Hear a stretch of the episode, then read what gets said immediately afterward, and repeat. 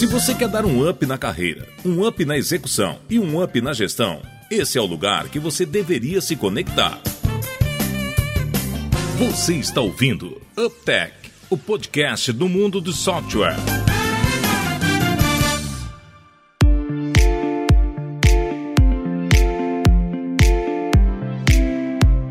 Seja bem-vindo ao 17 episódio do UpTech. Meu nome é Guilherme. Eu e o Deilson e o Yonan estamos mais uma vez remotamente juntos. Acho que agora essa palavra deve existir, né? Remotamente juntos, para falar é, sobre gestão de, de, empresa de software. Dá para falar de remotamente juntos? Eu, eu, acho que é válido, mas eu tava falando o seguinte: quem tá ouvindo o carro e tá ouvindo um podcast entrou no do UpTech, quando ele vê esse teu olá, ele já sabe, né? Eu estou no UpTech, né? Cara, ficou a marca registrada. Ficou a marca registrada. Muito legal.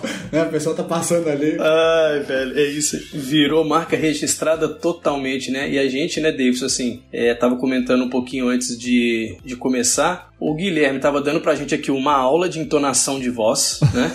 Putz, grila. Aí ele vem com esse olá que ficou característico e eu concordo contigo. Se tem uma coisa que vai lembrar, vai ser isso aí, cara. Olá, aí tu fez é o UpTech tá começando. O Guilherme tá criando algumas, algumas marcas. Oi, Ana, e agora a gente começa a ter medo de. A gente, o Guilherme tá lá na empresa que a gente trabalha, a gente tem medo agora de perder pra Globo, né?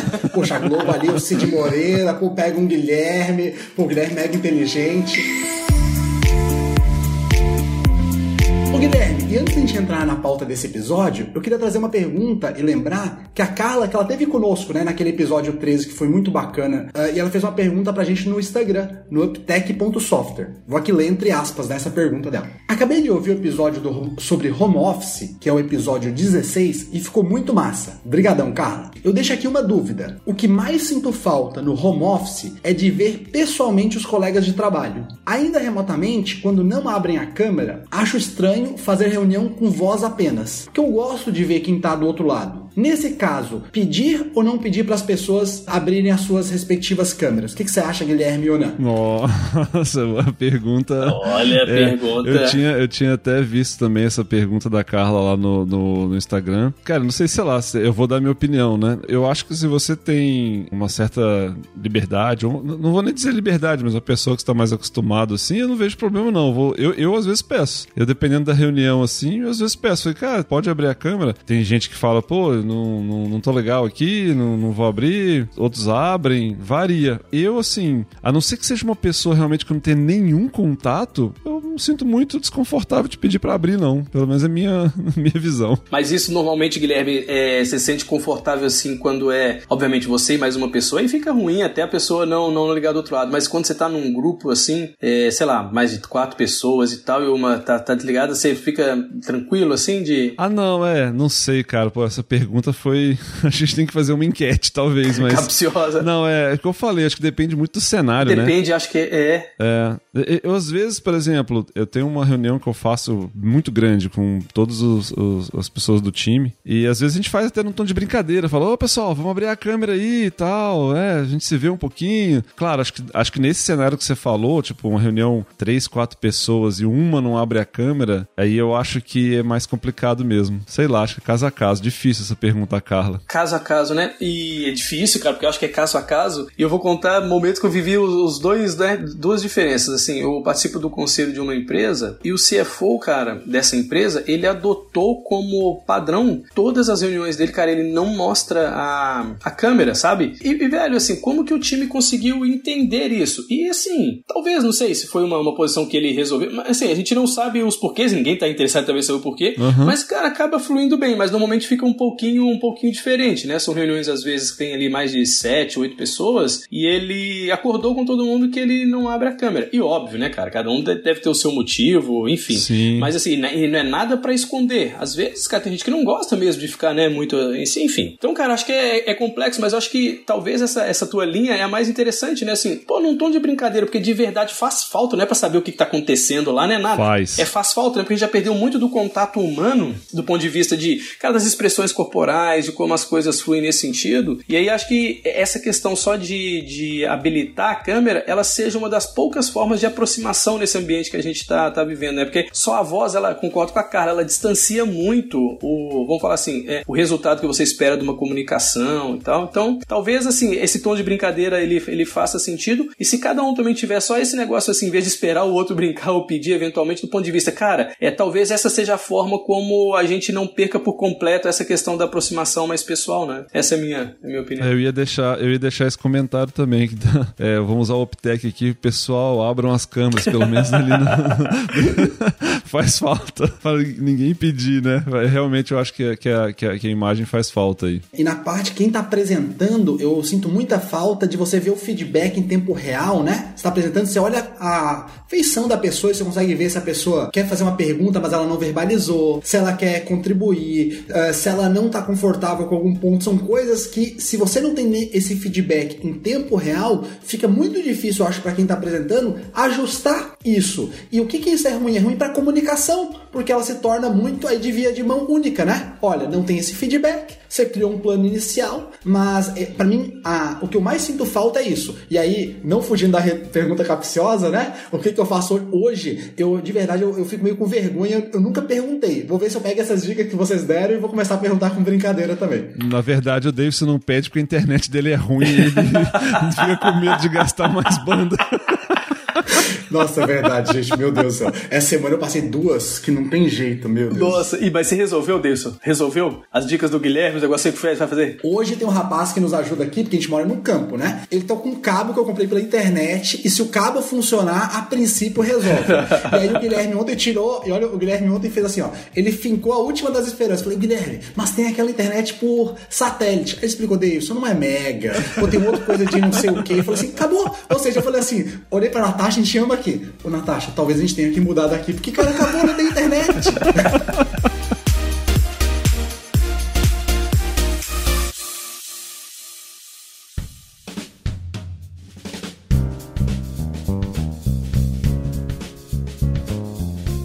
Bom, pessoal, no segundo episódio do UpTech, a gente discutiu um pouquinho sobre a balança de priorização né, entre produto e tecnologia. E a ideia é hoje a gente voltar um pouquinho no, no, no, tema produto, né, mas falar de uma, de uma coisa bem específica de produto, que é o processo de Product Discovery. Obviamente que o nosso objetivo aqui não é discutir técnica né, de, de, de Product Discovery, né, quais são as técnicas ou, ou como ela funciona, mas sim falar um pouco do impacto dessa ferramenta que é super importante é, nos negócios das empresas de software. É claro que é possível que algumas pessoas pessoas que nos escutam e que não conheçam os métodos de Product Discover, né? Então é, é, possível, apesar de ser algo bem, bem falado, né, no, dentro da indústria de software, mas caso alguém não, não, não, não conheça, não saiba do que a gente está falando, para todo mundo ficar aqui na mesma página, eu vou trazer a definição aqui do Mark Kagan, do, do livro que ele apresentou no livro dele, Inspired, que inclusive eu gosto bastante. Então, assim, ó, de acordo com, com, com Kagan, o propósito do Product Discover é separar rapidamente, rapidamente aqui é uma palavra importante, as boas ideias ideias das más ideias. Então, eu acho genial essa definição que ele faz no livro, né? Então, Product Discovery nada mais é do que você conseguir separar boa ideia de má ideia. E o resultado desse processo é um backlog validado de produto. Mais uma vez, aqui a palavra-chave é validado. Então, é, separar rapidamente e ter um backlog validado é o objetivo do Product Discovery. E aí o Kagan traz um negócio é bem legal, né? Que na prática, o que, que significa isso, né? Significa você ter capacidade de responder quatro perguntas são críticas. Se o usuário vai pagar por isso ou escolher né, usar isso que você está fazendo, é, se os usuários terão condição de descobrir como usa isso que você está fazendo, se os desenvolvedores que nós temos né, de software na empresa vão conseguir produzir isso que você está definindo e se os stakeholders vão ter condição de apoiar isso que a gente quer fazer. Teoricamente, se você conseguir responder essas quatro perguntas que são críticas, você fez um, um, um projeto, um processo é, de product discovery Discovery. Obviamente é o pessoal de produto, né? Eu tô sendo simplista, mas eu acho que esse pequeníssimo resumo aí do, do, do que é Product Discovery do livro do Kagan coloca todo mundo na mesma página. Eu costumo brincar que desenvolver software é uma combinação de fazer a coisa certa com fazer certo a coisa que você quer fazer. E no caso do Product Discovery, ele nos ajuda a definir um pouquinho a coisa certa a ser feita, né? Acho que esse que é o ponto. Então, a gente pode resumir dizendo que assim, é um mecanismo ou conjunto de técnicas que a gente usa para descobrir quais são as coisas certas que nós precisamos fazer no produto digital que a gente vai entregar. E esse processo ele é tão importante que ele tem impactos distintos nas empresas de software, né? É, na minha visão, é, depende um pouco do estado de maturidade da empresa e até do momento estratégico dela. Então é, sobre isso que a gente vai falar um pouquinho. Eu queria propor a gente começar falando do impacto que tem,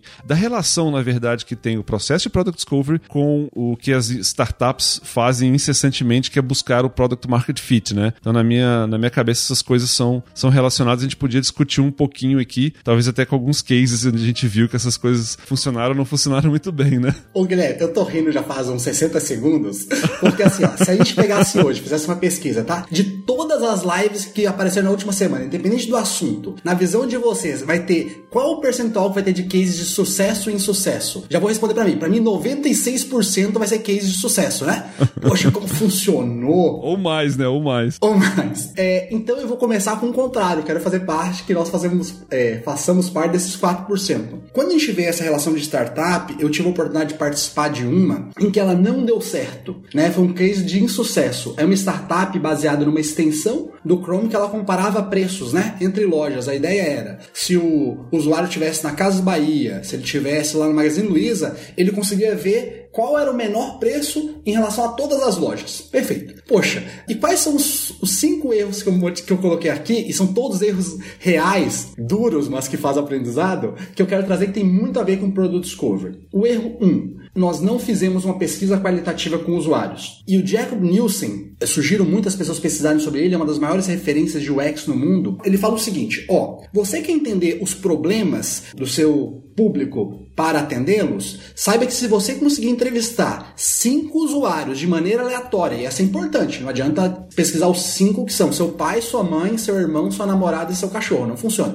Cinco aleatórios, uh, você vai entender 85% dos problemas dele. E eu já tive acesso a propostas de empresas de UX, de experiência de usuário, e normalmente as propostas vêm assim: olha, nós vamos entrevistar entre 5 e 8. Então, esse foi o primeiro. Lá no início, se eu pudesse voltar no tempo, eu começaria entrevistando. O segundo erro tem um, um, uma forma de validar, quando você olha a literatura, chama shadow. Ou seja, eu não tenho o produto ainda, eu crio uma, uma landing page simulando que eu já tenho o produto e eu vejo o interesse né, dos usuários clicando no call to action para ver se a mensagem funciona. Nós fizemos isso. O que, que a gente não testou? Com uma amostra válida estatisticamente. Quando eu olho no passado, a gente validou, tô chutando aqui com 30, 40, é um, é um número que não faz sentido. Você olha é, qualquer questão estatisticamente, e hoje dá para conhecer sobre isso, você deveria ter, para ter 95% de confiança, 5% de erro amostral, em torno de 380 amostras, dependendo da população. Mas eu falo, ó, se não for muito grande, tudo, e a palavra mágica aí nos cursos de marketing é aleatório, né? Não adianta ser tendencioso. O terceiro, aí eu tô olhando diretamente pro Guilherme, porque tem muito a ver com isso, né? É você não ter um sócio da área de tecnologia. De verdade, você vai lá desenvolver o produto, e no nosso caso a gente contratou lá um profissional muito bom, mas freelancer, e aí ele foi lá e ele desenvolveu um projeto. Só que, gente, é, eu lembro do Yonan comentando, ô Yonan, um software termina alguma vez na vida? Não, software não acaba nunca, cara. Você nunca vai para casa e fazer, assim, hoje eu termino de escrever meu software. Não. Se você tá vendendo e você tem cliente, cara, não. É bem isso. Não, não, não acaba. Poxa, que bacana, Yonan. E assim, ó, e sabendo disso que a gente não sabia na época, a gente descobriu o seguinte: poxa, a gente achou que desenvolver uma vez fechou, mas precisava evoluir esse produto e sem ter essa pessoa técnica fica muito mais difícil ao longo do tempo. Erro 4, né, e grandes aprendizados, mas eu gosto de ser muito direto, né? É um erro. E aí depois surgiu o aprendizado. Foi não perceber que tem uma diferença muito clara entre quem está contextualizado, quem está desenvolvendo, que tem aquela paixão pelo produto que está desenvolvendo, e o cliente. Às vezes é muito claro para a gente que a gente está desenvolvendo, mas para o cliente ele não entende. E o nosso cliente, nesse caso, ele olhava e falava assim: o que, que esse produto faz? A gente pensa, se o cliente não consegue responder, a gente não consegue passar isso para o cliente, todo o resto desabou, né? Então, lá no passado uh, teria focado muito nisso. E para terminar, o quinto erro nessa startup passada que tive há uns, há uns quatro anos, né, que era esse comparativo de preço, uh, essa extensão, era não dedicar integralmente. Né? Eu tinha dois trabalhos e eu falei assim: dá muito trabalho descobrir o produto Market Fit. E esse muito trabalho, olha, pode ter algumas soluções e cases, mas acho que no geral, se não dedicar integralmente e muito mesmo, fica bem complicado dar certo. Então são alguns cases aí aí que de aprendizados duros. Legal que o Davis conseguiu talvez mostrar como as perguntas ali que a gente colocou do Mark Kagan não foram respondidas, né, no, no exemplo dele, Exato, dele ali que ele. Mas é legal, e você sabe, Davidson, que eu acho que tem um, um, um elemento bacana do que tu falou, que às vezes a gente olha para o processo de product discovery e pensa sobre as duas palavras, né, de product discovery e product market fit, a gente fica muito focado em realmente descobrir se aquilo faz sentido para as pessoas, né, se você vai conseguir produzir um, é, é, colocar um produto que, que é bacana. E muitas vezes a parte de tech fica um pouquinho negligenciada mesmo. Então foi, foi legal tu, tu trazer isso daí, porque tem a ver até com uma das perguntas, né? Será que a gente consegue produzir essa, essa, essa solução que a gente, que a gente quer né? colocar no mercado? Então é, é bem legal. E, e, eu acho que o teu exemplo conectou demais com o lance de ser as startups, né? Que ne, na minha cabeça, realmente, assim, o processo de product market é, fit e o processo de product discovery estão umbilicalmente conectados ali quando a gente está falando de um processo de startup que ela está descobrindo é que produto entregar e também está descobrindo coisas de mercado. Ela está realmente nessa fase da, da, descoberta, né? Então é bacana. De fato é isso, né? No, no Product Market Fit você vai conseguir descobrir é, se um grupo com determinada semelhança de pessoas ou de, de empresa vai estar disposto a pagar pelo aquele seu produto ou serviço e ainda mais importante se vai usar esse seu produto ou serviço com, com frequência, né? E se você acaba não conseguindo isso, eu lembro que tem uma empresa, Guilherme, que nós fomos investidores, você participou também, né? ela é uma empresa de um software de gestão orçamentária lá de Joinville, cresceu bastante, a turma muito bacana lá. E eu lembro, cara, que um dos cases que nós vivemos lá, essa empresa passou, cara, não me recordo, 10, 11 meses, tá? Foi quase um ano sem realizar venda. E aí, quando a gente ia é, tentar entender os motivos, eles, eles pareciam que eles eram extremamente variados. Mas, cara, depois a gente descobriu que o quê? Que na realidade, o que tinha acontecido é que eles não tinham encontrado os clientes certos para aquele software que eles validaram em algum momento, né? E aí, depois que ele atingiu esse product market fit, aí as vendas aconteceram. Então, o que você falou assim, cara, essas coisas estão muito conectadas. Esses caras tinham feito na época, assim, um trabalho um pouco de, de discovery, só que, cara, não, não conectou com a questão do product market fit. Ou seja, tinha um baita produto na mão que atendia, só que depois teve que encontrar quem era o público correto. E aí, cara, a gente sabe a história dessa, dessa empresa. Aí, depois desses 11, 12 meses que eles encontraram o market fit, né? É, putz, a empresa deslanchou, hoje é uma, é uma baita expoente aí no, no cenário de startups aí no Brasil. Então faz muito sentido, cara. Olhando para o nosso tema, né? A questão que a gente deixaria aqui sobre essa primeira, sobre esse primeiro aspecto é Product Discovery para uma startup é um dos elementos mais importantes para você buscar o teu Product Market Fit, né? Cruciais. E, e obviamente depois usá-lo aí para fazer evolução, como o Ené falou. Eu acho que tem um outro, tem um outro cenário, considerando essa, essa perspectiva de que cada maturidade de, de empresa ou momento estratégico é, varia, né? O impacto que o Product Discovery tem, seria é, a gente olhar para empresas que elas já são estabelecidas e que elas pretendem lançar um produto novo. E aí é, acho que a gente entra num, num segundo, num, num, segundo aspecto, que é assim, numa empresa que já está estabelecida, vamos considerar aqui uma empresa que está estabelecida, os cenários são muitos, né? Então vamos considerar uma empresa que está estabelecida e que ela vai lançar um produto no, no mesmo segmento que ela, é, não, não, não necessariamente, não, desculpa, no, me, no mesmo mercado que ela atua, mas não necessariamente no mesmo segmento, assim, né? Então ela tá, tá expandindo um pouco teu, teus produtos. Então ela já tem um conhecimento daquele mercado, tem uma série de coisas que, quando a gente falou no primeiro caso, que a startup, por exemplo, está descobrindo, a empresa já estabelecida, em teoria, né? Ou pelo menos numa parte grande das vezes ela tem. Então o olhar é um pouco diferente quando a gente está olhando para Product Market Fit, né? É, desculpa, para Product Discovery, né? Então a ideia seria assim, a gente falar um pouquinho do impacto que o Product Discovery tem no lançamento de novos produtos para uma empresa que já está estabelecida. Aí o Davidson aqui já tá louco, porque acho que o que ele mais fez no, nos últimos dois anos foi isso. Ô, cara, então eu vou, eu vou pular na frente aqui, David, só pra, pra, você dar um espaço, que da outra vez você não deixou. Isso, isso, não deixa o Davidson falar não, Yonan. E eu vou falar bem rapidinho, cara, porque eu acho que, de novo, gente, assim, eu acho que é, é grave aquela frase que o Guilherme falou, que o Guilherme ele é realmente um baita evangelizador lá do, do daquele livro do Inspired, do Mark Kagan, mas eu acho que, Guilherme, se tivesse que responder de uma forma muito objetiva essa, essa tua provocação, cara, eu volto naquela frase que você falou, né, que é de separar rapidamente as boas ideias das más ideias. Sabe por quê? Más ideias num contexto onde você já tem uma máquina operando, cara, ela pode custar muito caro e custar caro que não é só dinheiro, é recursos da companhia, que é tempo, que é você direcionar uma equipe normalmente pô, de gestão, de coisas nesse sentido, e às vezes você perde um tempo gigantesco colocando más ideias na, na, na, na rua, assim, sabe? Então, assim, ó, quando você comenta de o que não negligenciar, putz, cara, eu responderia objetivamente, por separa as boas ideias das más ideias logo na largada. Isso não quer dizer dizer não para as ideias, não é isso, viu? É completamente diferente. É assim, cara, toda ideia é extremamente, é extremamente é, bacana. Agora, valida se ela é bacana ao ponto de alguém pagar, de um grupo utilizar, putz, desses caras propagarem por aí vai. Porque se negligencia isso, aí talvez com a minha visão um pouco mais, vamos falar assim, é, financista e mecanicista de como é uma operação flui, cara, talvez você esteja gerando tensão num determinado, num determinado ambiente, é, e isso custa, tá, gente? Isso, isso se quantifica em dias, se quantifica em tempo, se quantifica em um monte de coisa. Então, eu voltaria de, e diria o seguinte: não negligencia exatamente para você conseguir separar as boas ideias das más ideias. Como o Davidson tá louco ali, eu vou pular na frente dele também. Eu... Vai, Guilherme, cara, não.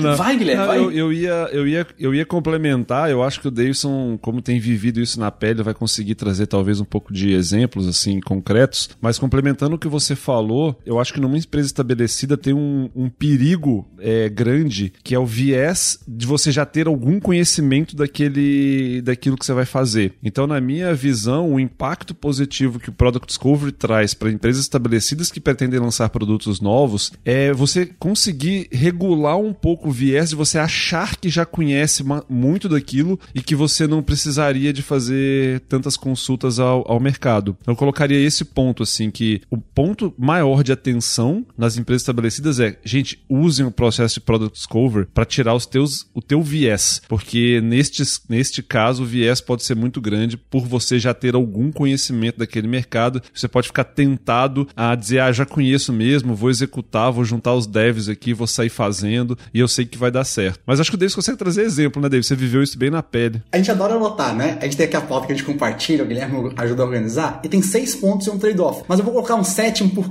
por causa disso que tu falou, Guilherme. Vou começar com um acerto zero. Esse outro era muito focado no que aprendemos e não deu certo, em, em outra startup de comparação de preços. E agora eu vou trazer um case de sucesso que a gente está participando juntos, que é um novo software de gestão cognitivo, muito focado em microconstrutoras. E esse acerto zero tem a ver do seguinte. Gente, vocês lembram dessa reunião, porque os dois participaram também, que a gente apresentou o seguinte, ó. Juntamos um grupo que trabalha, que conhecia muito sobre a construção, fizemos uma pesquisa falando o seguinte: o que, que faz mais sentido para esse software? Poxa, era a dor A. Tu lembra disso? Morreu na primeira, lembro, morreu na primeira. Na primeira validação ele ficou em último lugar. Meu Deus! Cara, ali foi uma força, um impulso falando pro Discovery faz muito sentido. E aí, sobre esse case sucesso, na lógica de ser é, tangibilizar esses pontos muito bem falados pelo Iona e pelo Guilherme, eu trouxe seis pontos que a gente considera acertos e um ponto que é um trade-off. Esse ponto aí gera muitas dúvidas, né? O primeiro acerto é como deu errado aquela startup, e eu tive esse desafio no início. Uh, eu lembro que quando teve, eu fiquei final de semana inteiro pesquisando o seguinte: eu falei com o Guilherme antes da, do, do início da nossa gravação.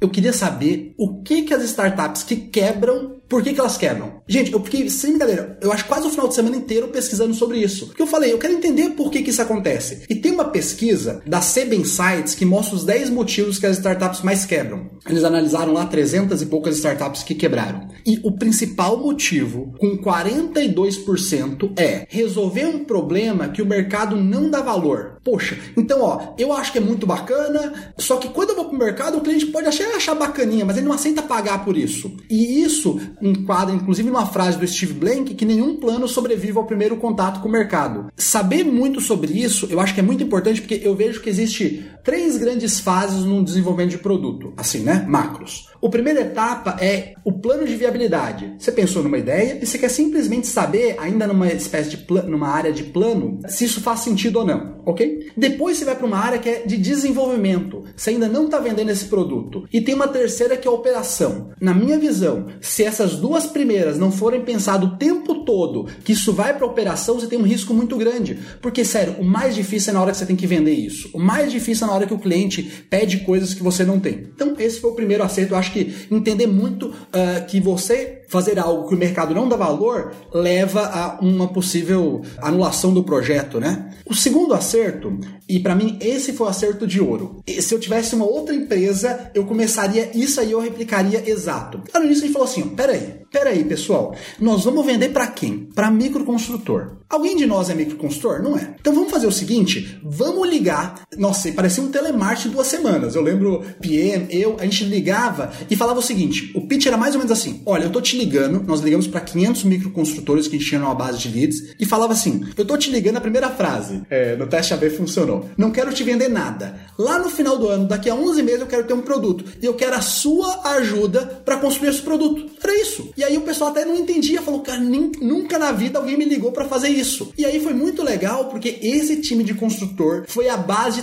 todo o desenvolvimento do produto. Toda a base foi em relação a isso. E o que é legal disso aí, Davidson, é porque lembra que o comentário do Guilherme, que ele falou o seguinte, cara, às vezes você tá num mercado tanto tempo que a única coisa que você traz é bias, né? É viés. E a gente é um produto que na época tava com, sei lá, 28 anos de mercado, líder na indústria da construção civil, mas um foco, né? E assim, uma base muito grande de médios e grandes clientes. E a gente viu e falou assim, assim, caramba, putz, a gente já tem um viés aí de 28 anos, né? Atendendo clientes médios e grandes. Como é que a gente tira um pouquinho desse viés? Porque entender da indústria da construção estando 28 anos, putz, cara, é, é, é, um, é, um, é um pouco. É óbvio assim, estamos ali, a gente conhece tal, mas, cara, quando a gente foi validar um nicho específico dentro da própria indústria, que eram os dos micros, pô, a gente conseguiu tirar alguns viés, e aquele comentário do Davidson foi esse. Imagina assim, nós há muitos anos sabendo como opera uma média e grande construtora, a gente assumiu uma premissa que tal dor ela, ela era a, a mais, vamos falar assim, a mais latente para ser resolvida, e quando nós fomos validar com esse cara que é um, é, apesar de ser o mesmo segmento, ele tem características um pouquinho diferentes, morreu na largada. Então eu volto a dizer que esse foi o maior exemplo daquilo que o Guilherme comentou, de não trazer às vezes um viés de um conhecimento tão grande que você tem no mercado. E a gente tá falando, tá? A gente tá continuando vendendo para construtora, incorporadora. Isso. Só mudamos o porte. Então, esse foi um exemplo muito clássico. Aí continua a história desse, porque eu lembro dessas, dessas duas semanas aí, ligando para 500, 500 pessoas.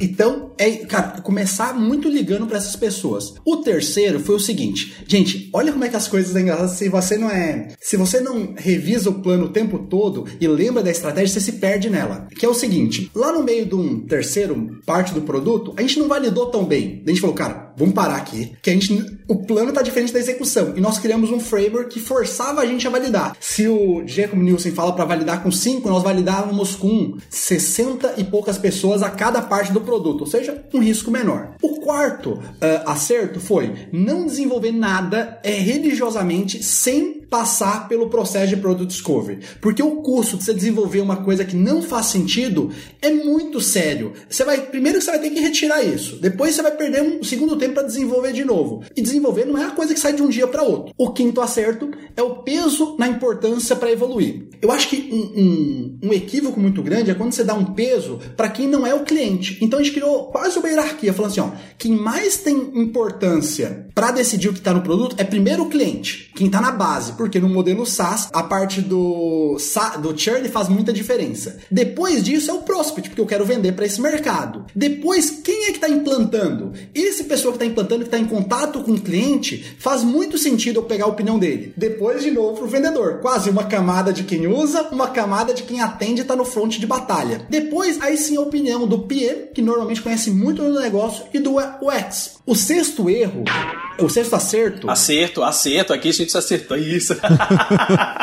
gente, não ganha o jogo quem tem mais funcionalidades. Hoje a gente vê que a gente tem concorrentes que tem seis anos, a gente tá aí com dois anos e meio, eles têm muito mais funcionalidade a gente ganha contas deles porque o Product Discovery ele permite você entregar o que faz sentido e não ter desperdício. Gente, quantos software a gente olha aí que tem um monte de funcionalidade que ela mais atrapalha do que usa? Por que, que você desenvolveu isso? E aí, por último, um trade-off. Que aí eu falo assim, ó, eu falava com o Guilherme sobre o profeta do passado, então esse eu não tenho, de verdade, hoje eu ainda não tenho uma conclusão, eu sei que tem uma balança, que é o seguinte, eu desenvolvo mais rápido para me validar com o mercado ou versus eu investir mais tempo na arquitetura, em testes automatizados do software, mas eu vou postergar esse go-to-market. Eu acho que tem um, uma balança nisso e tem prós e contras para cada um. Massa, demais. Não, e sobre esse último assunto que você falou, Davidson, acho que, que tem a ver um pouco com a nossa terceira pauta, eu só vou fazer um comentário aqui bem rápido. A gente falou de startup, a gente falou que tem muito, que tipo, o processo de Product Discovery tem totalmente conexão com Product Market Fit. Depois a gente falou de uma empresa estabelecida que está usando isso para ir para outros outro segmento, outro porte de empresas. E aí a gente tem uma terceira condição, é, dentre outras possíveis, mas uma terceira forte que é: eu já tenho um produto, ele está evoluindo, e aí como é que Product é, Discovery fica nisso? E aí eu acho que tem a ver com o que você falou. Eu acho que chega num momento onde você entra realmente nessa balança, onde passa a parar de fazer sentido você também fazer Product Discovery para tudo. Você vai às vezes fazer uma pequena alteração, uma feature tão pequenininha, ou alguma coisa que é tão evidente que a gente tem aquele conhecimento, ou seja, o risco de você errar é tão baixo que daí nesse momento não faz sentido você fazer um processo muito pesado de Product Discovery, né? Porque acaba sendo inerente ao desenvolvimento. Então, eu acho que até já fica como uma resposta ao que você, ao que você colocou. Esse momento, na minha experiência, tem a ver com em que estágio você está do teu, do teu processo de desenvolvimento de software, né? Chega realmente um, um determinado estágio que você não precisa fazer o processo tão pesado para tudo. Você vai escolher um pouco mais aonde faz sentido você colocar energia para fazer um processo um pouco mais pesado. Então, eu, eu colocaria nesse, nesse ponto. E animal, cara, porque a pergunta que eu que eu iria fazer era um pouquinho nesse sentido, assim, cara, o, o quão é, também não fica burocrático só, né? Simplesmente num negócio desse, assim, cara, não é só porque eu tenho um processo, pra, eu tenho que fazer para tudo. Acho que você matou, matou o ponto, é uma questão de, de maturidade, depende, acho, eu, vou chamar de tamanho, tá? Mas é tamanho, complexidade de uma feature, alguma coisa nesse sentido. Estágio, isso, exatamente. Estágio, cara, acho que você matou legal. E aí, como o Davidson, putz, cara, ele capitaneou aí essa, essa experiência bacana, né? Acho que de, de Product Discovery, de a gente encontrar o Product Market Fit, agora o produto voando. Cara, eu tenho uma pergunta também para nós três, na realidade, que é assim: e o que, que acontece quando a gente escuta, pô, caras igual o, né, pô, Bill Gates, os caras lá, pô, Steve Jobs e, e outros, que sempre também pregam assim, cara, mas se você também perguntar pro seu cliente, talvez ele não saiba o que ele, o que ele queira, né? É, então, assim, tem, tem um caso aí de, de alguns produtos de, de muito sucesso que ele tem esse fator surpresa do, do, do gênio pensar em alguma coisa que ninguém tinha concebido antes e fazer uma disrupção num determinado é, tipo de, de mercado. E aí, como que, que vocês veem isso, assim, né? Do ponto de vista, será que realmente, se a gente perguntar pra pessoa, ela vai saber exatamente o que ela quer, se ela vai se sentir confortável com aquilo? E como fica um efeito surpresa? Eu, eu me pergunto isso direto, tá? Eu tenho, eu tenho uma opinião sobre isso, que é o seguinte: no fim do dia, se você assim, olhar de uma maneira bem cética, você fazer, você introduzir um produto no mercado dessa forma, acaba de alguma maneira sendo um processo de product discovery, só que com uma, uma vamos assim, uma aposta de, de, de risco um pouco mais elevado. Tipo assim, cara, eu, tenho, eu acho que eu não vou conseguir fazer um bom product discovery porque eu tenho um, um monte de informações na minha cabeça ou conhecimentos empíricos que me dizem que isso vai dar certo e eu vou introduzir esse produto no, no mercado e fazer alguns testes diretamente com aquele produto já desenvolvido. Tenho capacidade financeira para isso, esses riscos para mim são administráveis e eu vou fazer esse teste. Eu, na minha cabeça, eu acho que é possível fazer isso se você estiver fazendo isso realmente de uma forma consciente, sabendo dos riscos que você corre. Eu realmente acho que tem mais risco, mas a gente já viu muitas empresas fazerem isso, né? O Jobs era um cara que falava muito isso, né? Que não acreditava muito nesses processos de discovery e que nem sempre os clientes conseguiriam é, dizer o que, que eles tinham que fazer. E eles, enfim, internamente faziam lá os melhores processos de design possível e tal, para colocar esse produto no mercado. Mas no fim do dia, é uma aposta, né? Ele vai botar no mercado e vai testar aquele mercado. É, se você pegar a própria Microsoft, a Apple, vários produtos que eles já colocaram no mercado não deram certo e outros foram um sucesso absoluto usando essa mesma estratégia. Então, na minha cabeça, Yonan, assim, respondendo a tua pergunta, eu acho que por trás é só uma forma cara ou, ou talvez ousada de você tentar descobrir um posicionamento daquele produto no mercado. Bacana, ou seja, você só muda, vamos falar assim, numa régua, é, o ponto de risco, né? Isso. De, de adiantá-lo com um certo grau de esforço ou, ou, ou, ou montante de dinheiro diferente, eu entendi. E faz, faz, faz sentido. Eu vejo, complementando o Guilherme, que o Pro Discovery tem duas grandes etapas, né? Etapa A, entendimento do usuário. Etapa B, eu validar aquilo que eu prototipei de acordo com aquele entendimento. O que, que eu acredito? Para essas questões que são mais disruptivas, eu pulo para a etapa B. Eu faço o seguinte, poxa, eu acho que isso faz muito sentido. Antes de eu simplesmente desenvolver, será que eu não posso só validar se essa disrupção em algum nível faz sentido para o usuário? Eu acho que o que acontece é, que a maior parte do Product Discovery ele começa no entendimento do usuário e algumas coisas, essas, esse fator surpresa, como você falou, eu acho que a gente pode pular direto para o fator B. Olha, cliente, isso aqui faz sentido para você? Você vai validando isso para tentar minimizar um pouco esse risco, para não pular direto para desenvolvimento, na minha visão. É, eu acho até que um dia vale uma, uma pauta sobre isso, né? Por exemplo, a gente pega o, o caso que o Ana trouxe, né, que falou da Apple. A Apple tradicionalmente é uma empresa que não lança produtos tipo pela primeira vez que ninguém fez. Geralmente ela pega algo que existe e dá o toque dela lá de, de tornar aquilo de alguma maneira incrível sobre, sobre a perspectiva dela, né? Muitas vezes ela é vista como empresa inovadora e tal, e é, né? Sem dúvida nenhuma, mas não como sendo a empresa que coloca primeiro um produto no mercado, né? Já existia tablet, já existia. Enfim, ela, ela dá uma, uma, uma leitura nova. Então, mas bacana, acho que tem, tem um pouco a ver com, com isso que a gente falou mesmo, né? De, de escolher, né? Dependendo do seu tamanho, nível de maturidade, do, do teu apetite a risco, você acaba escolhendo é, o impacto que o Product Discovery pode causar na tua operação. Show de bola! Vou, vou fazer o resuminho aqui para nós então. O assunto então foi discu discutir a questão do impacto do Product Discovery numa empresa de software e a gente falou sobre três grandes perspectivas. Numa startup, o Product Discovery é o processo essencial que suporta a busca pelo Product Market Fit e ele também vai sustentar a documentação dele ao longo do tempo, o próprio crescimento, né, vendendo para os clientes certos. Depois nós, nós é, discutimos sobre como o Product Discovery ajuda a tirar o viés de empresas que já têm um conhecimento do mercado e elas querem entrar ou em um novo segmento ou num novo porte e o Product Discovery ajuda a não, não, não simplesmente sair desenvolvendo achando que eu já tenho o conhecimento, né? E o Davidson trouxe vários exemplos de que a gente tem esse viés mesmo, a gente montar um projeto, Davidson mostrou que ele viveu um projeto onde tinha uma série de premissas que foram quebradas na primeira validação e era exatamente dentro de um mercado que já era conhecido. E por último, a gente colocou numa balança de que também é, dependendo do estágio do produto, não faz sentido você fazer product discovery pesado para absolutamente tudo, né? Ele tem que ser escolhido é, onde realmente tem um grau de risco um pouco maior, né? Onde eu tenho um pouco mais de incertezas, para que também não vire simplesmente uma burocracia nesse, nesse processo. E aí ele realmente seja usado da melhor, melhor maneira possível. Uptech Referências. Conteúdos que fazem a diferença. Eu vou, eu vou abrir aqui as referências. Obviamente, como a gente já falou do livro aqui do Mark Kagan, tem um, um site muito legal para quem quer saber um pouco mais sobre isso, chamado productschool.com. E tem um post lá que acho até que é recente, chama Product Discovery for Product Managers. Esse, esse post, para quem quer, é obviamente, pessoal de produto já conhece isso profundamente, mas quem quer saber um pouquinho mais sobre o processo de Product Discovery, que não foi a pauta aqui nossa, né? Falar sobre a técnica em si, esse post ele tem um resumo bem, bem bacana mesmo. Então, Product Discovery for for Product Managers no site Guilherme, eu vou trazer uma referência. Já que a gente quer acertar, eu gosto de sempre olhar o que, que fizeram que não deu certo, né? Que foi o ponto, inclusive, do primeiro case. Minha sugestão é olhar com carinho uma pesquisa da CB Insights, que ela analisa em torno de 300 startups que não deram certo e resume em 20 grandes razões uh, ah, para essas startups não deram certo. Então, eu acho que esse estudo vale muito a pena. E onde que isso linka com Product Discovery? Porque a principal razão é eu entregar algo que o mercado não vê valor. Eu acredito que o que minimiza muito esse risco é o processo de Product Discovery. O meu, cara, acho que ele já está se tornando um pouquinho velho, mas eu acho que ele ainda continua contemporâneo, assim. É o Four Steps to Epiphany,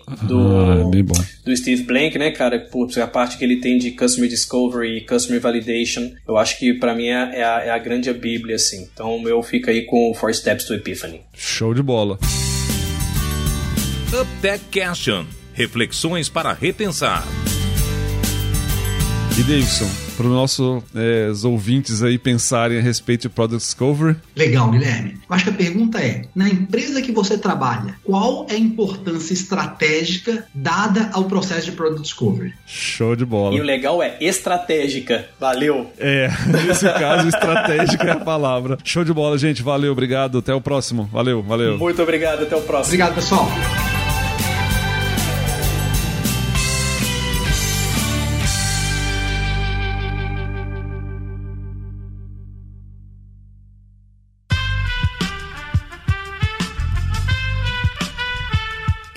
Podcast foi editado por Aerolitos Edição Inteligente.